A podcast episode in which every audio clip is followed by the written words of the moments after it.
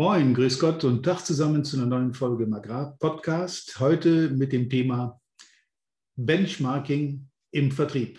Der ein oder andere wird den Begriff sicher schon gehört haben, äh, hat sich vielleicht sogar schon gefragt, was dahinter steckt. Deshalb hier in meinem Hintergrund das Foto von der langen Bank.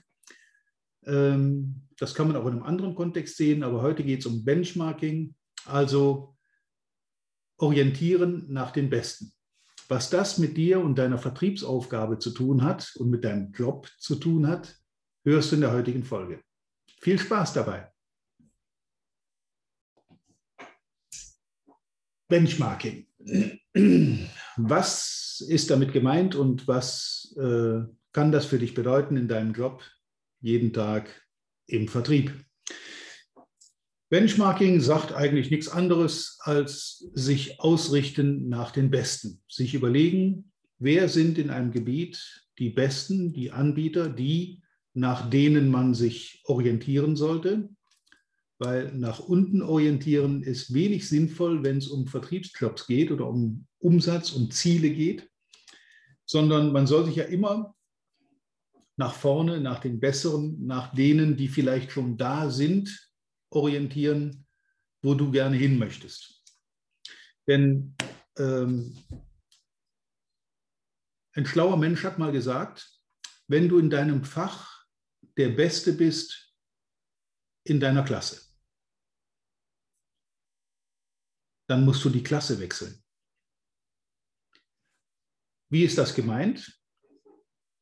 Sobald du diese Spitzenposition erreicht hast, sobald du also derjenige bist, der vorne ist, nach dem sich wiederum alle anderen richten, hast du ja praktisch keine, kein, kein Ziel mehr, keine, äh, kein, kein Status, nach dem du streben kannst. Denn du bist ja vorne und vor vorne ist nicht noch mehr vorne, sondern wenn du vorne bist, sind alle anderen hinter dir und du kannst dich nicht mehr orientieren in eine positive Richtung.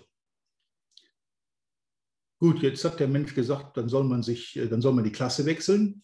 Ja, bis du wieder in einer Klasse bist, wo du eben vielleicht im Mittelfeld bist oder vielleicht im unteren Drittel, keine Ahnung, und du hast eine Menge Leute vor dir, die dich dazu reizen, sie wieder zu überholen. Es ist ein Naturgesetz, dass Wachstum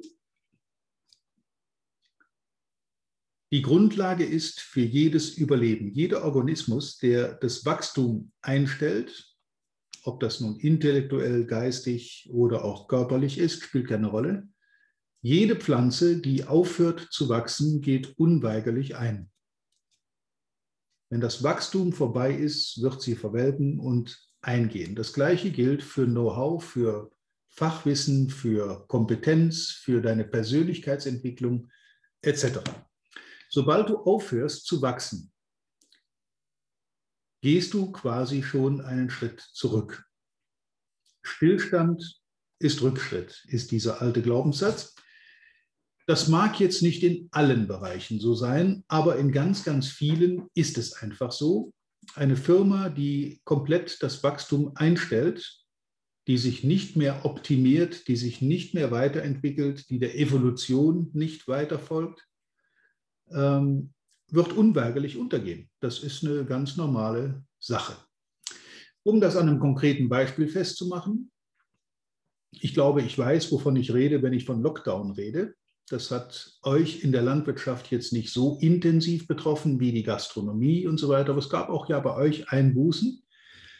Bei mir ist im Prinzip das Geschäft ähm, am 13. März 2020 auf Null zurückgefahren worden. Also die normalen Live-Trainings waren nicht mehr möglich.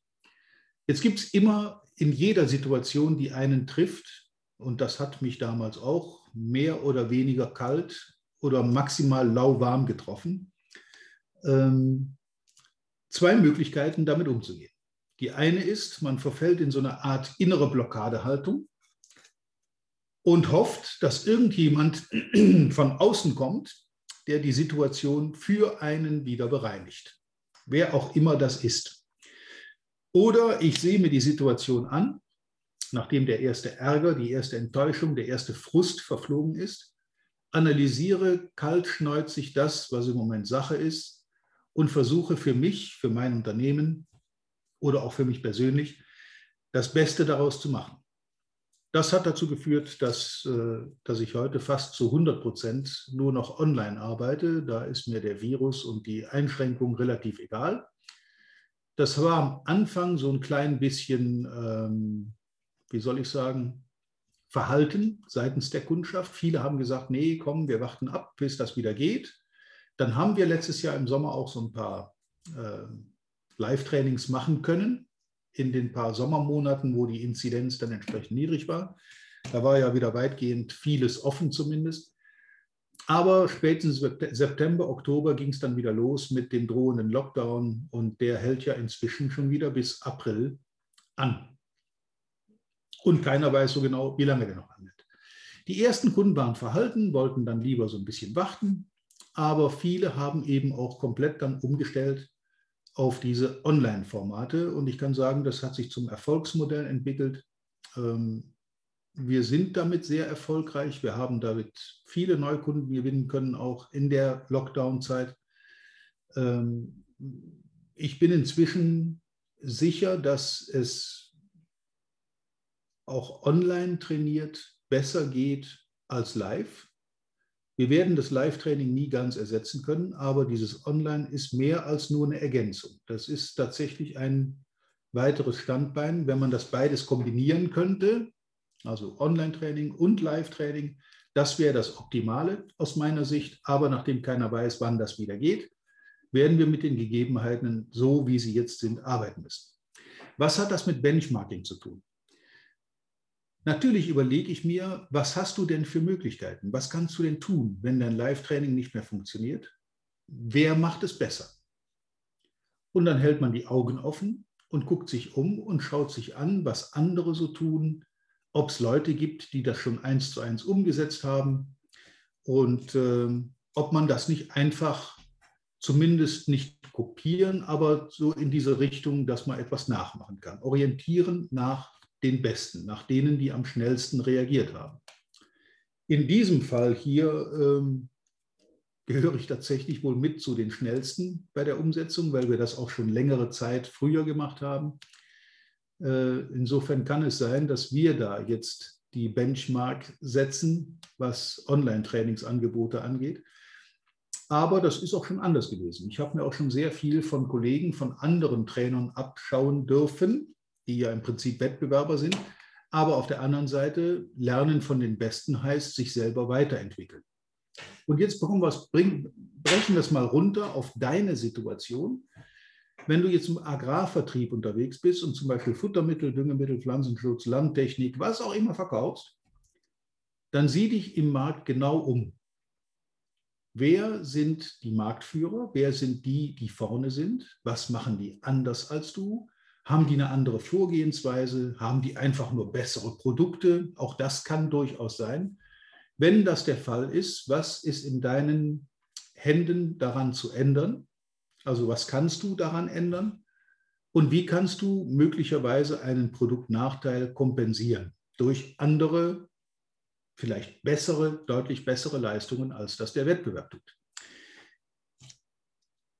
Meine Beobachtung zeigt, dass Unternehmen, die sehr erfolgreich sind, leider, leider in vielen Fällen dann auch in so eine Art Sättigungsschlaf verfallen.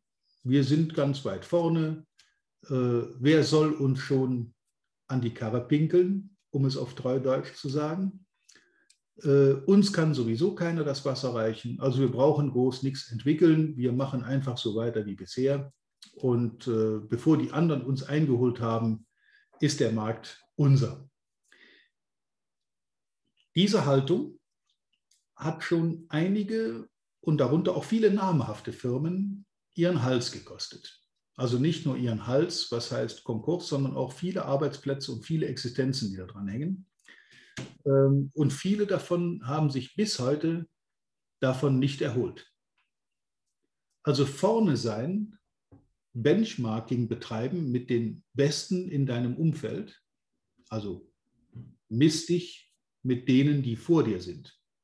mit denen, die hinter dir sind, brauchst du dich nicht messen. Die müssen sich wiederum mit dir messen. Ähm, sobald du vorne bist, ist es wichtig, dass du dir neue Ziele suchst, dass du dir neue Benchmarks setzt, die du zu erreichen hast oder die erreichen willst. Denn, wie vorhin gesagt, Stillstand ist Rückgang. Hoffen auf eine Lösung von außen ist oft nur Wunschdenken. Ähm, ja, Sättigungslethargie oder Sättigungsschläfrigkeit ist auch etwas extrem Gefährliches, wenn man nämlich ganz weit vorne ist, dass man dann einfach unaufmerksam wird, dass man Marktströmungen nicht mehr wahrnimmt, dass man einfach seinen Stiefel macht und einfach vor sich hin produziert, bis es eben irgendwann einfach keiner mehr haben will, weil die Leute, deren Benchmark ich vorher war, mich links, rechts und oben und unten überholt haben. Und dann drehen sich solche Firmen, solche Unternehmen oftmals im Kreis und wundern sich, wie ist das möglich? Wieso? Wir sind doch hier die Allergrößten gewesen. Wie kann uns denn jemand überholt haben? Äh, wieso haben wir das nicht mitgekriegt? Dann werden irgendwelche Leute gefeuert, weil die angeblich schuld daran sind, dass es nicht mitgekriegt haben.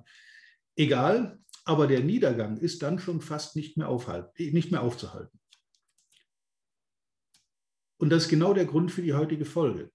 Ähm, Benchmarking im, im Vertrieb ist nicht nur für Unternehmen wichtig, sondern auch für dich vor Ort. Sieh dich in deinem Markt, in deiner Zielgruppe, in deinem Segment, in deiner Region genau um. Höre bei Kunden zu. Höre zu, wer ist der absolute Überflieger in der Region. Und dann analysiere den. Analysiere genau, was passiert, wenn der was macht. Wie geht der vor? Was sind seine Geheimnisse? Ähm, und ich kann dich beruhigen, du kannst dahinter kommen. Auch dieser Trendsetter, also der, der die Benchmark setzt, ist nie uneinholbar. Im Gegenteil. Vielleicht hat dieser Trendsetter mit viel Trial and Error, Versuch und Wiederholung, Versuch und Irrtum, erst mühsam herausfinden müssen, wie er dahin kommen kann, wo er sich befindet. Dagegen hast du es vergleichsweise einfach. Sieh dir an, wie der es gemacht hat, sieh dir an, was der gemacht hat, was Erfolg hatte, übernehme, was nicht geklappt hat, lass einfach weg. Das heißt, dieses Orientieren nach vorne, das Orientieren nach vorne oben, ist immer für den Nachahmer oder für den, der hinterherkommt, leichter, als für den, der diese Trends möglicherweise auch erstmal gegen den Markt setzt. Dazu gehört ein guter Riecher, dazu gehört auch die Möglichkeit, dass man das eine oder andere einfach mal probiert, weil man nicht weiß, äh, wie es ankommt. Wir haben unsere ersten Online-Trainings in meiner Gruppe vor, ich glaube, fünf oder sechs Jahren produziert, haben die auch angeboten, zum Teil wie Sauerbier bei bestehenden Kunden, bei Neukunden, bei innovativen Firmen, bei eher konservativen Firmen. Wir haben es wirklich versucht im Mittelstand, in Konzernen. Ähm, es ist uns allen in dieser Zeit nicht gelungen, dieses Produkt im Markt zu platzieren. Dann ist es irgendwann nicht komplett in Vergessenheit geraten. Wir haben dann so einzelne Segmente daraus natürlich im Live-Training benutzt, logisch, weil wir das, die Arbeit ja einmal gemacht hatten. Aber wir haben es nie komplett vergessen. Wir haben es mal in, offenes, in ein offenes Regal gelegt. Nicht in eine geschlossene Schublade, sondern offenes Regal. So, dass man es jederzeit wieder rauskramen kann. Und das war jetzt in dem Fall äh, März 2020 für uns der große Vorteil. Wir mussten das Rad nicht komplett neu erfinden. Wir hatten vieles davon schon in der Schublade und mussten es einfach nur aktivieren. Und das hat uns mir und meinen Kollegen einen gewissen Vorsprung im Markt eingebracht, der jetzt von anderen erst mühsam nachvollzogen werden muss. Möglicherweise ist das in ein, zwei, drei, fünf Jahren andersrum. Dann müssen wir uns wieder mal orientieren, was machen denn die anderen anders und besser als wir. Aber jetzt im Moment ist es so, dass viele uns nacheifern. Und ja, das macht ein bisschen stolz. Aber es darf nicht dazu führen, dass man jetzt nachlässig wird und sagt, okay, wir sind jetzt auf dem Stand, wir können jetzt in aller Ruhe unser Geschäft machen und bevor die anderen uns eingeholt haben, haben wir wieder Neues. Sobald du nichts Neues mehr suchst, solang, so, sobald du kein Wachstum mehr in dein Geschäft generierst, solange du, sobald du kein Umsatzwachstum, kein Gewinnwachstum mehr generierst, fängst du deinen Abstieg eigentlich schon an. Das merkst du in der ersten Zeit nicht. In der ersten Zeit laufen die Geschäfte einfach weiter und äh, ja, die Einnahmen, vielleicht wird es mal ein bisschen weniger, dann wird es mal wieder ein bisschen mehr, weil du einen größeren Auftrag gekriegt hast. Aber du merkst, du merkst, dass dein, dein Stern anfängt zu sinken. Und äh, wenn man so eine Abwärtsbewegung, in der man sich befindet, dann wieder umdrehen möchte und vor, dem, vor der absoluten Talsohle wieder so eine Wende nach oben hinkriegen will, das ist ein hartes Stück Arbeit, das ist mit Blut, Schweiß und Tränen getränkt. Und äh, davon kann zum Beispiel eine Firma wie Nokia ein äh, trauriges Beispiel geben. Also die haben das mehr als deutlich erlebt. Das war der Supertanker im Bereich Mobilfunk. Äh, die waren unangreifbar. Kein anderer war in der Lage, denen Paroli zu bieten, weil die hatten Budgets für Forschung und Entwicklung und neue Dinge und weiß der Teufel. Wo sind sie heute? Es hat gereicht, dass ein Steve Jobs irgendein Smartphone auf den Markt bringt, von dem Nokia vorher gesagt hat, das Ding hat ohnehin keinen Wert und auch keine Chancen im Markt, dem, äh, da stecken wir kein Geld rein. Äh, Jobs hat das übernommen, hat das zur Praxisreife gebracht, hat das auf den Markt gebracht. Und jetzt können wir uns mal den Markt oder den Börsenwert von Apple zu Beginn seiner äh, Ei-Tätigkeit ansehen und heute. Und das gleiche im gleichen Zeitraum von der Firma Nokia. Wo waren die börsenwertmäßig vor 10, 15 Jahren und wo stehen sie heute? Wo war Apple vor 10, 15 Jahren und wo sind sie heute? Diese heutige Folge soll dich zum Denken anregen. Du solltest einfach mal in dich gehen, mal so ein bisschen den Markt beobachten. Gibt es Leute, die dir weit voraus sind? Andere Unternehmen dir in bestimmten Bereichen überlegen, vielleicht sogar weit überlegen, dann ist es wichtig, sich anzusehen, zu analysieren, was machen die, was machen die anders, was, kann, was können die besser als wir und was müssen wir tun, um die nicht nur einzuholen, sondern möglicherweise, wenn wir schon den Schwung genommen haben, sie einzuholen, dann gleich zu überholen. Das sind die Gesetze des Marktes. Stillstand ist Rückschritt. Wer nicht wächst, stirbt. Okay, das soll es für heute wieder gewesen sein. Ähm, ich wünsche dir viel Spaß, viel Erfolg mit den heutigen äh, Denkanstößen und natürlich wie immer reiche Ernte bei der Umsetzung. Bis zum nächsten Mal. Vielen Dank, dass du heute wieder dabei warst. Wir hoffen, du hattest genauso viel Spaß wie wir. Wenn dir gefallen hat, was du gerade gehört hast, dann war das erst der Anfang. Denn auf walter-peters.de-termin erhältst du kostenlos und unverbindlich ein Beratungsgespräch mit Walter.